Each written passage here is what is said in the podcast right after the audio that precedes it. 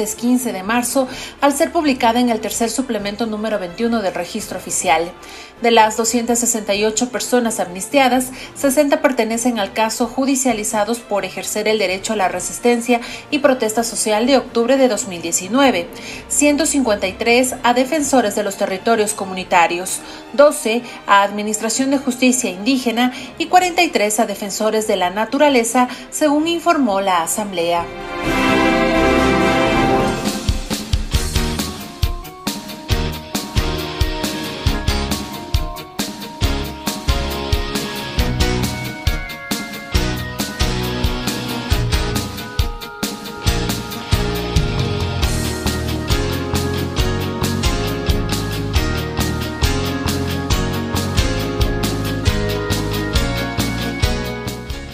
7 de la mañana con 36 minutos, 7 con 36 minutos, como lo anunciamos, estamos ya con nuestro primer invitado, el doctor Carlos Poveda, abogado, penalista, eh, quien nos acompaña para hablar del proceso de las amnistías. ¿Cómo está, doctor Poveda? Buenos días, bienvenido, gracias por estar en, en Radio Pichincha a través de Punto Noticias. Le saludamos a Alexis Moncayo, quien le habla, Licenia Espinel. Se han presentado eh, al menos un recurso de lo que se conoce en contra de las amnistías en el ámbito constitucional y, judicial.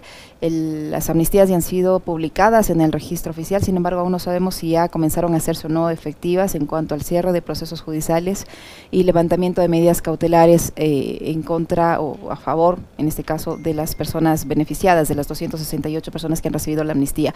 En su caso, doctor Poveda, en el caso de sus defendidos, eh, ya se efectivizó el cierre de los procesos judiciales y han recibido la respectivas notificaciones. ¿Cómo avanza este proceso? Buenos días, bienvenido. Muy buenos días, estimada Licenia, Alexis, buenos días y a todos quienes nos escuchan y nos observan por este medio. Muy gentil por esta oportunidad. A partir del 10 de marzo, estimada Licenia, se aprobó ya la amnistía para los 268 personas. La resolución en la parte final establecía que sin perjuicio de que se publique el registro oficial es en vigencia yo había pedido que a través del equipo que defendemos a varias personas dentro de varios sucesos y que están involucradas en el tema de las amnistías se solicite ya copias certificadas para de qué forma inmediata se les haga conocer a las instancias judiciales y de investigación respectivas. Sin embargo, ya se publicó en el registro oficial y esto obviamente se entendería que sin siquiera solicitar de manera eh, específica los jueces y los fiscales deberían ya archivar las investigaciones y no esperar absolutamente nada. Tengo entendido también que hay dos acciones, una acción de protección que recién el día lunes se presentó porque se había difundido de manera errática, lo digo, y nadie tuvo la capacidad de rectificar, que el día sábado de madrugada se había presentado por parte de Andrés Páez una acción de protección. Conozco que no se lo aceptó por falta de presencia de los jueces eh, que debían estar presentes en, la, en el sorteo respectivo y que recién se presentó este día lunes. Ya tenemos también eh, designada y abocada la competencia, pero el día de ayer en la noche pudo entrar a revisar en Salle, todavía no hay decisión ni tampoco calificación ni tampoco designación de fecha de audiencia. Pero a la vez se presentó por parte de un bufete jurídico Castillo en el sentido de una acción de inconstitucionalidad ante la Corte Constitucional y ya también tenemos juez ahí, es el doctor Ari Lozada. Por lo tanto, son dos acciones específicas que irían en contra de la amnistía, tanto una acción de protección como una acción de inconstitucionalidad. ¿Cómo está, doctor Poveda? Qué gusto saludarle. Eh, estas, estas dos, eh, digamos, acciones aplican, eh, están dentro de las digamos, atribuciones que podría tener cualquier ciudadano u organización de la sociedad que se sienta ofendidísima porque la Asamblea se atrevió a conceder estas 268 amnistías o es una cosa tirada de los cabellos. Le pregunto por qué, porque si la figura de la amnistía consta como una de las competencias o atribuciones que tendría la Asamblea para conceder, eh, ¿cómo es que se demanda su inconstitucionalidad? Mire, en lo profesional, en lo técnico, no cabe una acción de protección frente a una amnistía que es una competencia general y constitucional de la Asamblea Nacional.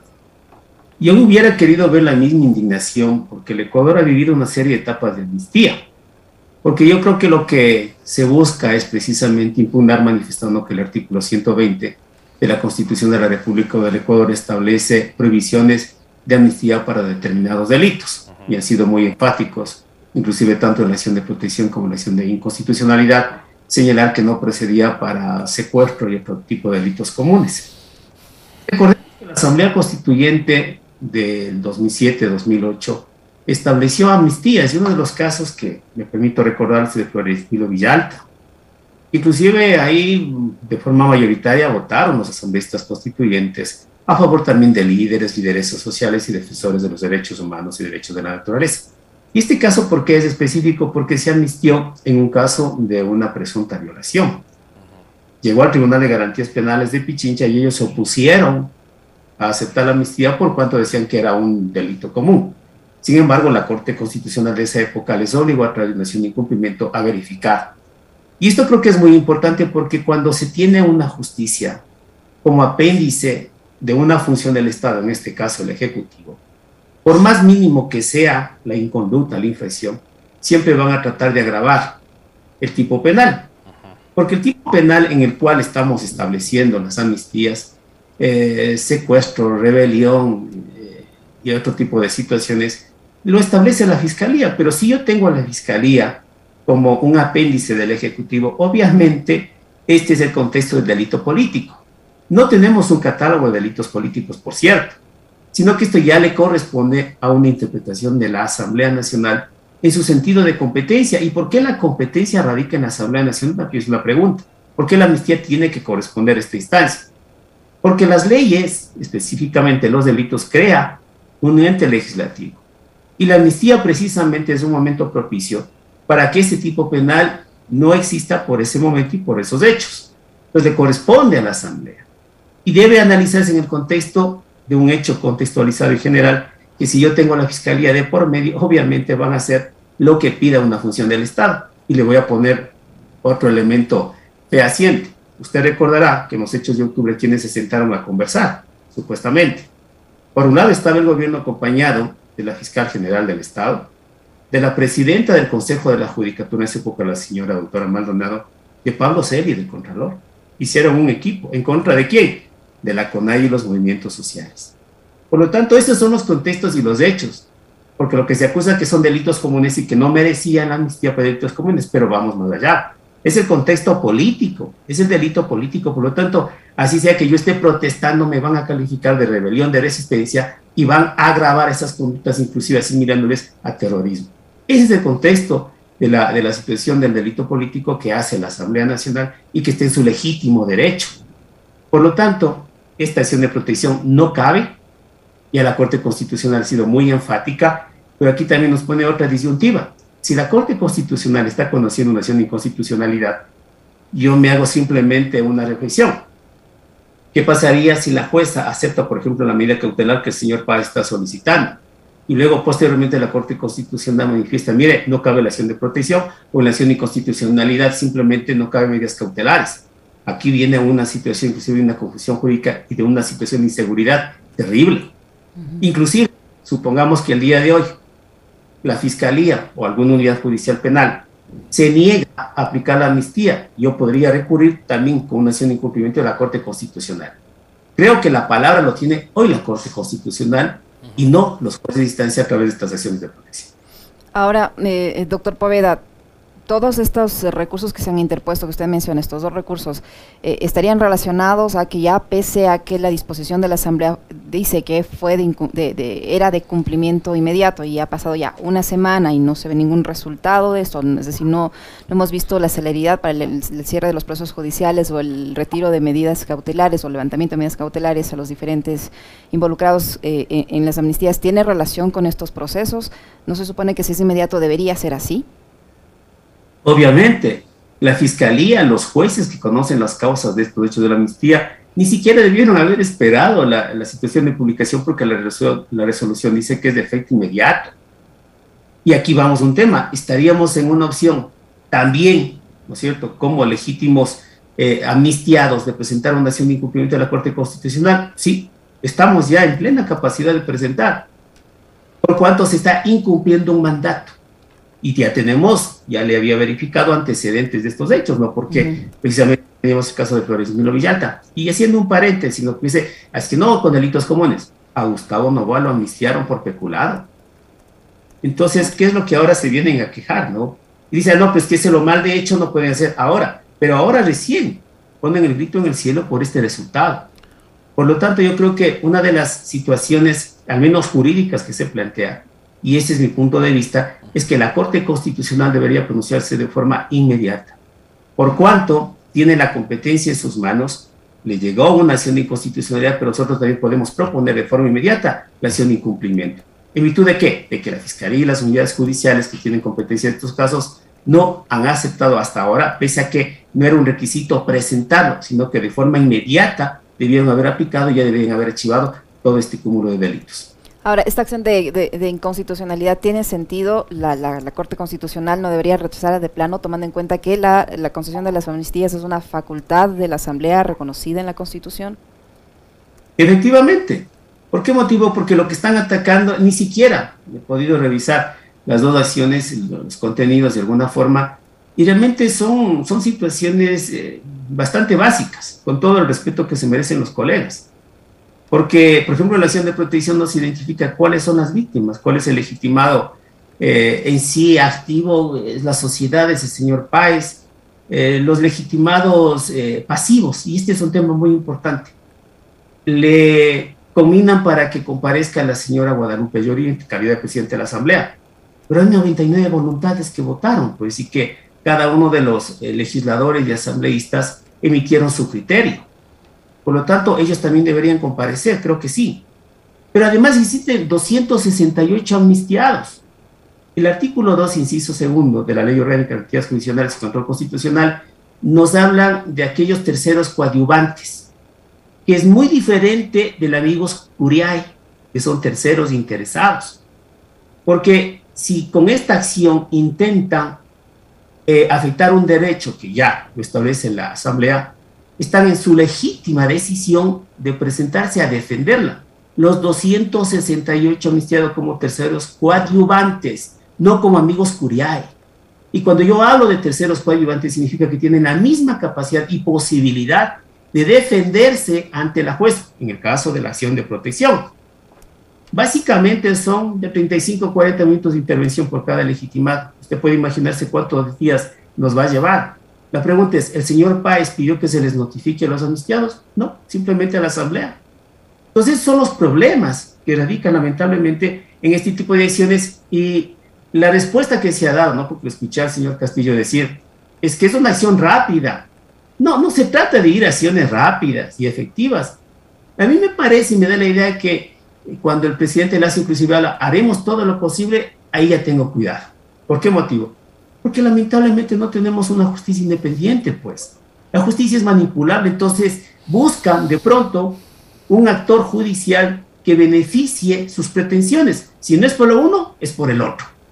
Entonces esto no corresponde porque corresponde a un abuso del derecho. Y en la inconstitucionalidad debería estar afectando normas constitucionales. O sea, ¿cuál fue el acto? En general, amnistía pero lo que me hablan de es de inseguridad jurídica. ¿Cuál inseguridad jurídica? Si es competencia de la Asamblea. Pero aquí viene un tema. Por eso decía, la Corte Constitucional ejerce un control concentrado. Todo va a la Corte Constitucional, inclusive las sentencias de las sesiones de protección.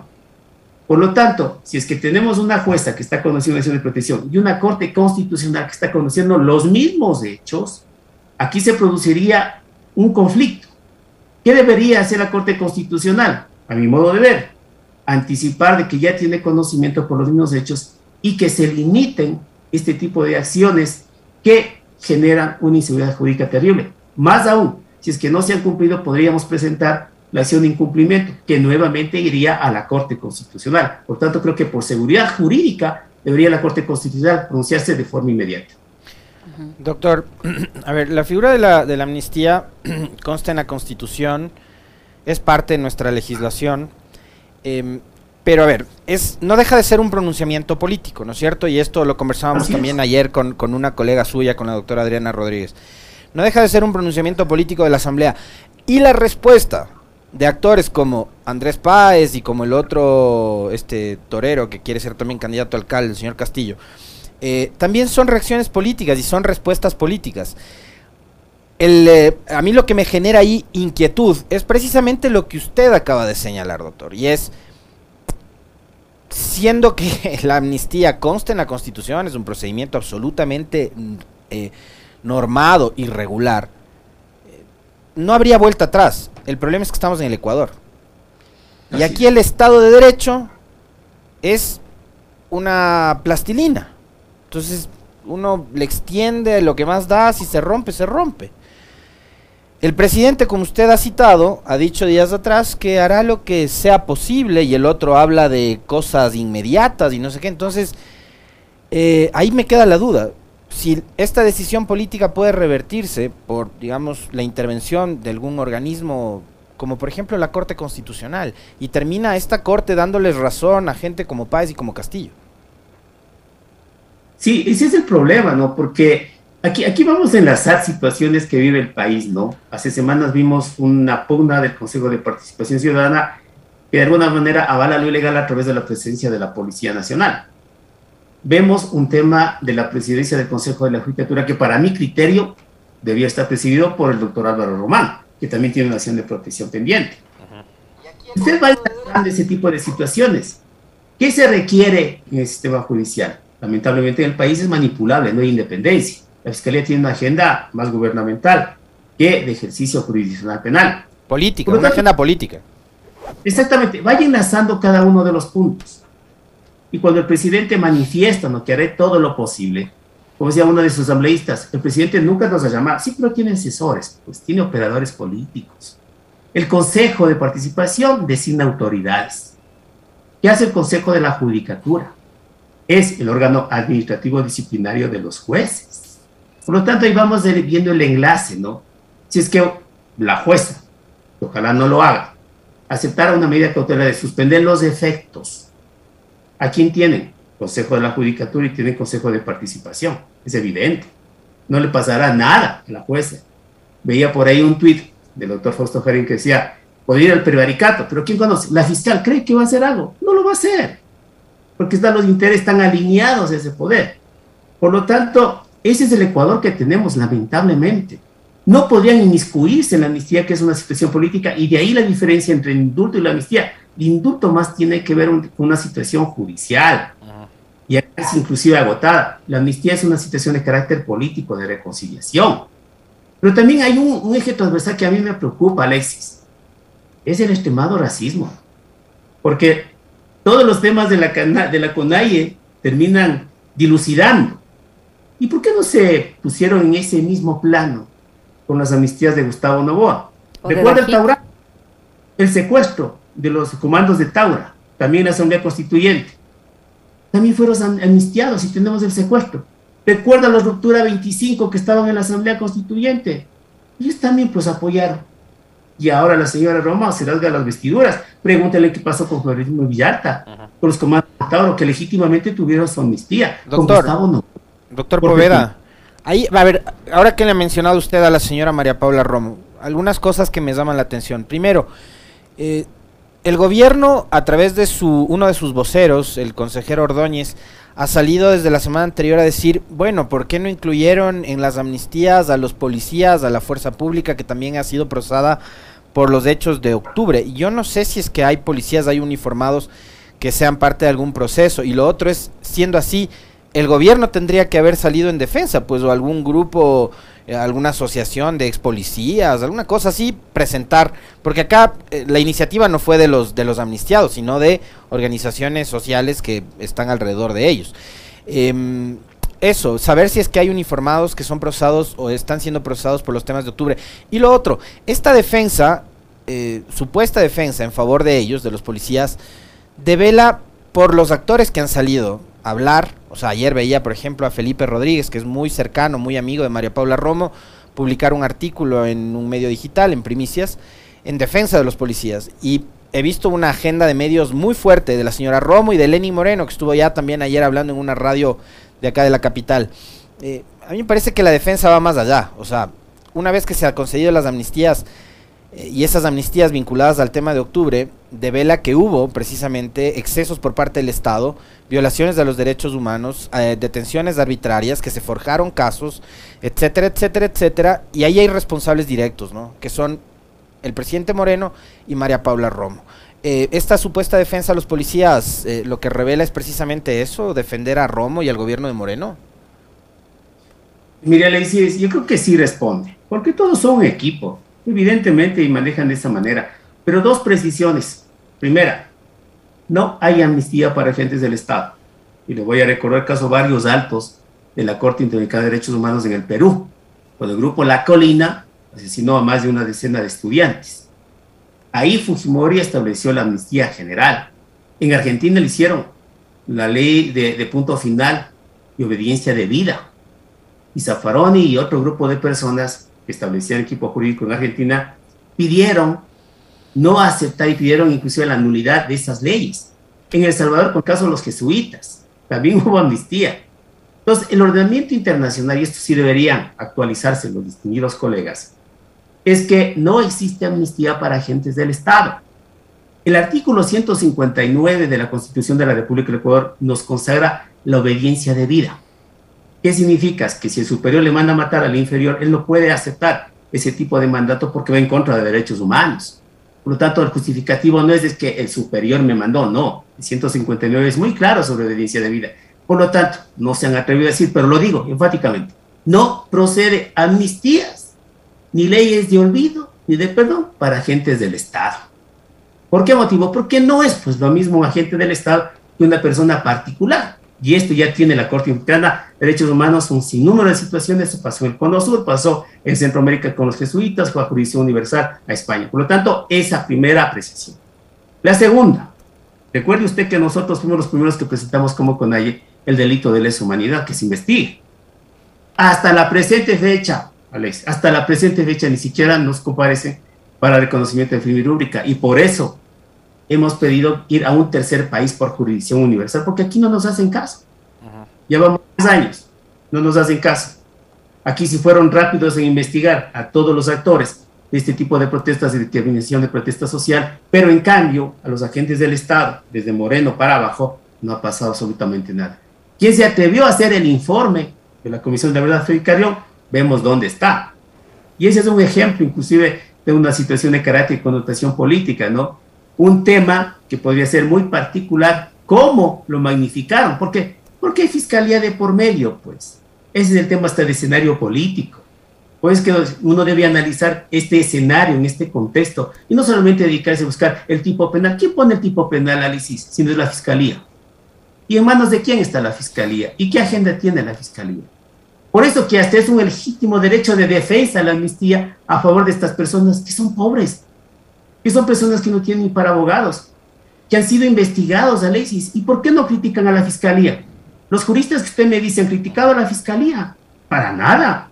Mire, en los temas del supuesto secuestro del Ágora, hemos pasado tres años de investigación previa y más de dos años buscando un traductor o intérprete del Chichán para que puedan rendir las versiones los involucrados. ¿Es culpa de los involucrados, de los sospechosos? No, es culpa de la fiscalía. Pero, a ver, pero a ver, este caso es interesante porque ahí lo que han dicho es el, pedir traductores para que hablen en, su idioma eh, es, digamos, una argucia porque bien podrían dar el testimonio en español. ¿Por qué no hacerlo en español y, acelerar el proceso?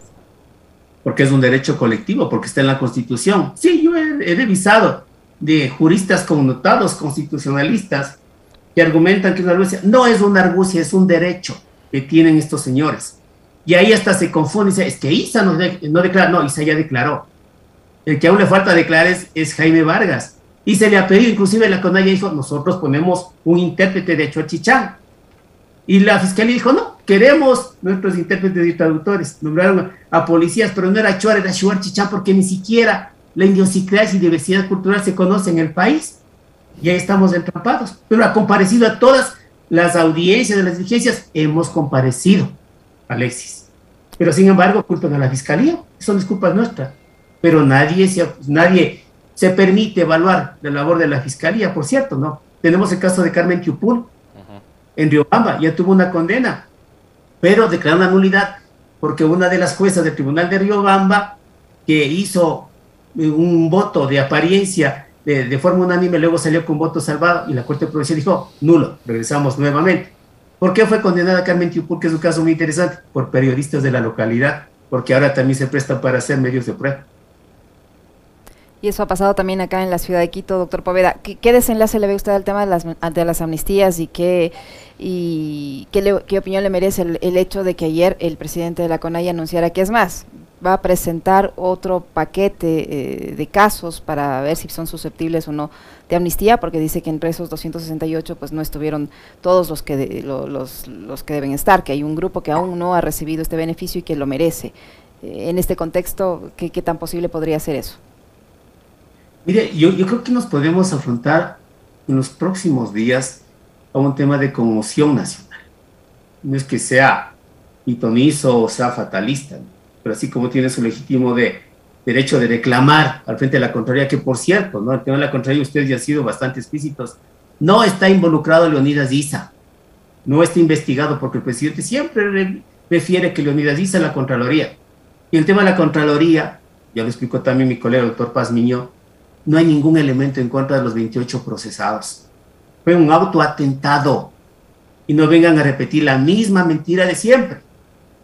A tal punto que inclusive, y esto le digo, sale la amnistía y el tribunal nos convoca para mayo a la audiencia, para que vean a dónde va la resistencia de las unidades judiciales, ¿no? que no quieren hacer caso al legislativo. Pero en todo caso, yo creo que la decisión de la jueza, y ojalá obre en derecho, y no por presiones, porque sabemos también que de esa naturaleza puede provocar también en su legítimo derecho que los amnistiados también se pronuncien, pues también hagan marchas y hagan movilizaciones, así como lo hacen, ¿no? Y que la policía ahí no pasa nada. Entonces esto puede generar este tipo de situaciones, sí, pero ya provoca inseguridad jurídica, pues. El uno presenta acción de protección, el otro presenta acción de inconstitucionalidad, que yo estoy de acuerdo con usted, Alexis es una vitrina política de candidatos. ¿Quiénes firman inconstitucionalidad? El señor Alarcón y el señor Castillo, precandidatos a la alcaldía. Y por lo tanto, esa es la plataforma político para visibilizarse, ¿no? En ese sentido, yo creo que esto puede generar, porque nosotros también podemos presentar en las próximas horas el incumplimiento de la amnistía y será la Corte Constitucional. Por lo tanto, yo creo que la Corte Constitucional debe tener un pronunciamiento, sobre todo en que se le abrogue competencias la jueza que tiene la acción de protección que en la presente fecha no ha calificado ni tampoco ha señalado fecha. ¿Y usted va a asistir a esa audiencia, doctor Paveda, la que le han convocado hoy? ¿Va a asistir a esta audiencia que le han convocado hoy, pese a que ya no debería haber sido convocada, pues están amnistiados? ¿Va a acudir, se va a realizar? Es, es, que, es que la demanda que hace eh, Andrés Tarquino Páez ni siquiera menciona a los amnistiados, ¿sabes? porque tienen todo el derecho pues de comparecer, son terceros, son terceros coadyuvantes ni siquiera les se permite decirles, miren, comparezcan a ver qué es lo que dicen. Porque ahí también se armaría una expresión ser constitucional, ¿no? Si tiene el legítimo derecho, ya le dije, unos 40, una hora de argumentar el legitimado activo y pasivo, los terceros coadyuvantes tienen el mismo tiempo. Por eso digo, son 268 multiplique por una hora. ¿Cuántas horas nos vamos a demorar en la audiencia? Los que conocen, porque otros no conocerán, pues tendrían todo el derecho de comparecer, pues de notificar para que nosotros también podamos presentar nuestros argumentos. De ahí viene la diferencia del amigos Curiae, porque el amigos Curiae es un tercero que no está involucrado directamente, pero aquí son 268. ¿Y qué pasa con los 99 legisladores? También deberían ser escuchados, pues. Ellos son los que votaron a favor. Por lo tanto, creo que se origina un proceso constitucional un poco confrontado, pero que en definitiva es la Corte Constitucional, al menos lo veo de ese aspecto, quien debería poner ya los andariveles correctos. Hoy le he escuchado, hemos hablado de este tema en particular sobre lo de octubre varias eh, veces con usted, doctor Poveda, pero hoy le escuché ya, eh, digamos, eh, mucho más contundente que otras veces. Ha dicho que la quema de la Contraloría en octubre fue un autoatentado. Siendo así, lo cual además yo coincido plenamente con usted, porque si estos tipos como Celi, Romo, Moreno, Roldán y todos esos fueron capaces de perseguir e y encarcelar inocentes, de destruir vidas, no solo por el tema de octubre, sino en general, yo creo que son capaces de todo. O sea, si destruyen la vida de una persona, de familias, quemar un edificio es algo menor. Yo coincido con usted. No tengo pruebas, pero como suelen decir, tampoco tengo dudas. Ahora, en el caso este, como se trata de un delito, sí habría que tener pruebas. Decir que fue un autoatentado y además tomar en cuenta que han pasado dos años y medio y que la Fiscalía no ha movido un dedo para determinar lo que pasó en la Contraloría, creo que suma las dudas, doctor. Entonces, eh, ¿Qué va a pasar con ese hecho que también es, digamos, uno de los más indignantes de lo que pasó en octubre? Porque eh, además fue un edificio que dejaron desprotegidos y quien deja desprotegida la Contraloría finalmente termina siendo la fuerza pública. Mire, Alexis, yo si hablo con contundencia es porque conozco los elementos de comisión y todos los colegas conocemos, incluidos el fiscal que conoce la causa que es el doctor Wilson Toinga, subrogante la doctora Diana Salazar. Pero llega tal desparpajo, permítame decir, de que el acusador particular es la Contraloría. Se puede imaginar. Entonces nosotros hemos pedido que se aperture investigación en contra de Celio. ¿Por qué no apertura una investigación? Pero no, quieren seguir, ¿no? Esa es la preocupación. Yo creo que más allá de los elementos, Alexis, yo creo que es la manipulación de la justicia. Ese es el problema en el Ecuador. Porque cualquier cosa puede pasar en este país. O sea, no es que se respete la constitución, los medios probatorios, los elementos. Lo miran desde una óptica política de beneficio de perjuicio. Y ese es el problema que nos genera inclusive en el ámbito jurídico, porque no sabemos cuáles son las intenciones, porque una decisión judicial en este tipo de naturaleza en la que vivimos no depende del respeto hacia la ley y la constitución, depende de los cálculos políticos. Y por eso es que la justicia siempre ha sido apreciada en el poder político, porque se puede lograr inclusive declinaciones de intereses políticos o perseguir a la gente. Por eso es importante la justicia, por eso se pelea Consejo de Participación, Consejo de la Judicatura. Usted puede ahí entender la dinámica, pues, porque si solamente vemos delitos, no entendemos el contexto. ¿Por qué aquellos juristas ahora defienden? ¿No? ¿Por qué los medios de comunicación se han vuelto tan activistas? Pues que cuando uno, para asumir una entrevista, uno debe preguntar con qué medio está, si es de entrevista o es debate porque son actores políticos. Y los más indignados eran precisamente los medios de comunicación cuando salió la amnistía, ni siquiera aquellos actores que luego fueron secundarios, son los medios y aquellos actores fungen su actuación en virtud de una plataforma o un guion mediático. Ese es el problema en este país. Muchísimas gracias, doctor, por su tiempo, por la información que nos ha proporcionado el doctor Carlos Poveda, abogado que ha estado con nosotros hablando del tema de las amnistías. Muy amable, doctor. Muchísimas gracias. Usted, Liceña, Alexis, muy gentil. Buenos días. Gracias, doctor. Lo propio, 8 con 8 minutos. Una pequeñísima pausa, ya regresamos, no se vaya.